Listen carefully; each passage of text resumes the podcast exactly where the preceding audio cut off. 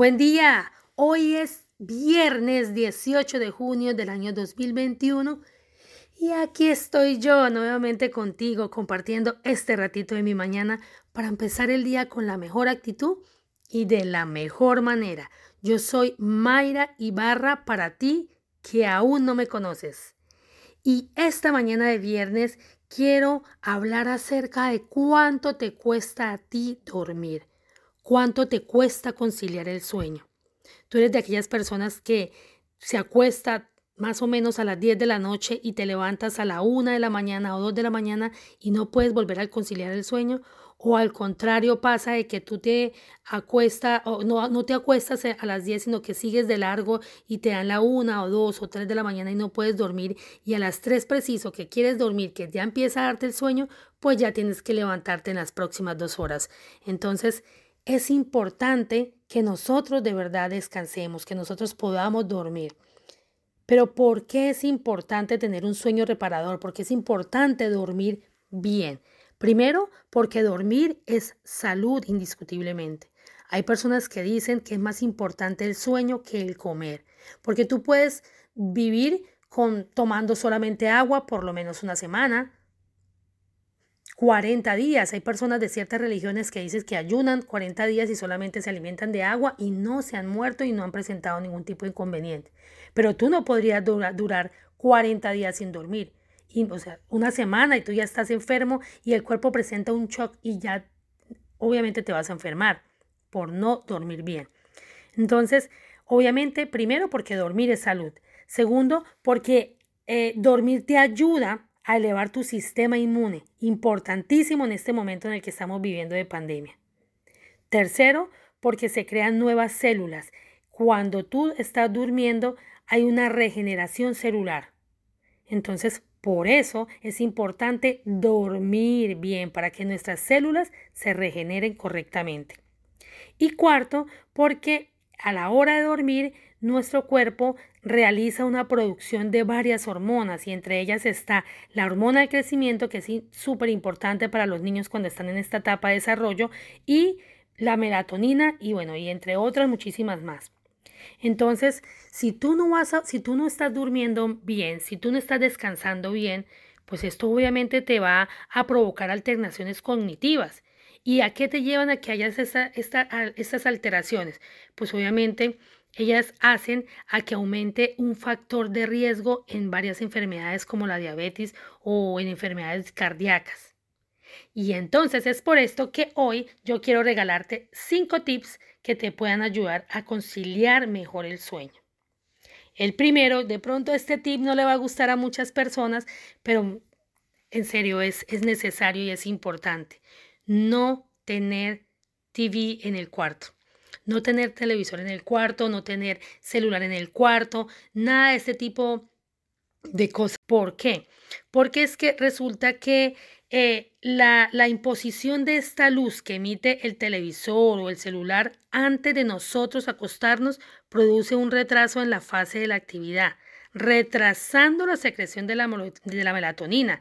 Y esta es la que, o sea, ya que esta, pues precisamente se produce cuando detecta la oscuridad y esta hormona es la que ayuda a regular el sueño. Entonces, obviamente por eso es que no estamos pudiendo dormir bien, por eso es que no estamos logrando conciliar el sueño.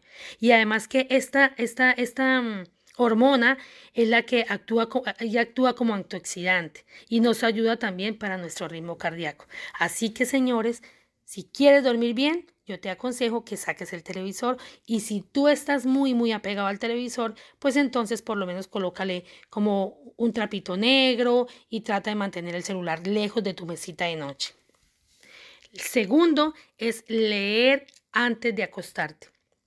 ¿Por qué la lectura? Porque la lectura simple y sencillamente baja los niveles de ansiedad y depresión y que esto en ocasiones son los causantes de que tú no puedas conciliar el sueño simple.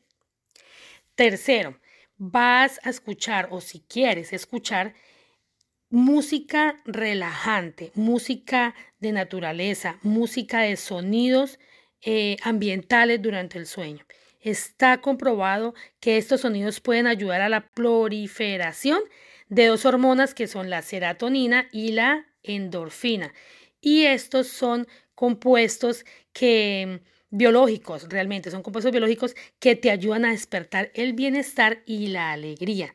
Entonces sí es importante escuchar una música relajante. Obviamente les estoy diciendo que saquen el celular lejos, lejos de, de, tu mesita de noche, pero lo pueden colocar, no sé, en un rincón de cuarto bien lejitos con un trapito encima, pero que se pueda escuchar la música o simplemente lo dejan en el baño de tu cuarto, pero que tú lo puedas escuchar para que te ayude a relajar. Cuarto, no cenar tarde de la noche. Wow, esto sí que activa bastante nuestro cerebro y nuestro sistema digestivo.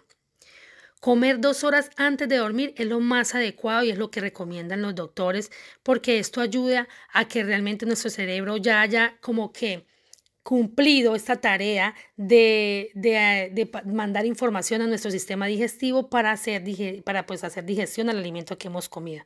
Entonces es recomendable no comer y acostarnos a dormir inmediatamente, sino esperar dos horitas pues antes de acostarnos. Y el quinto tipcito que te quiero regalar hoy, y este va a sonar raro, ¿no? Porque la gente normalmente esto lo hace al revés. Colocar alarma para dormir.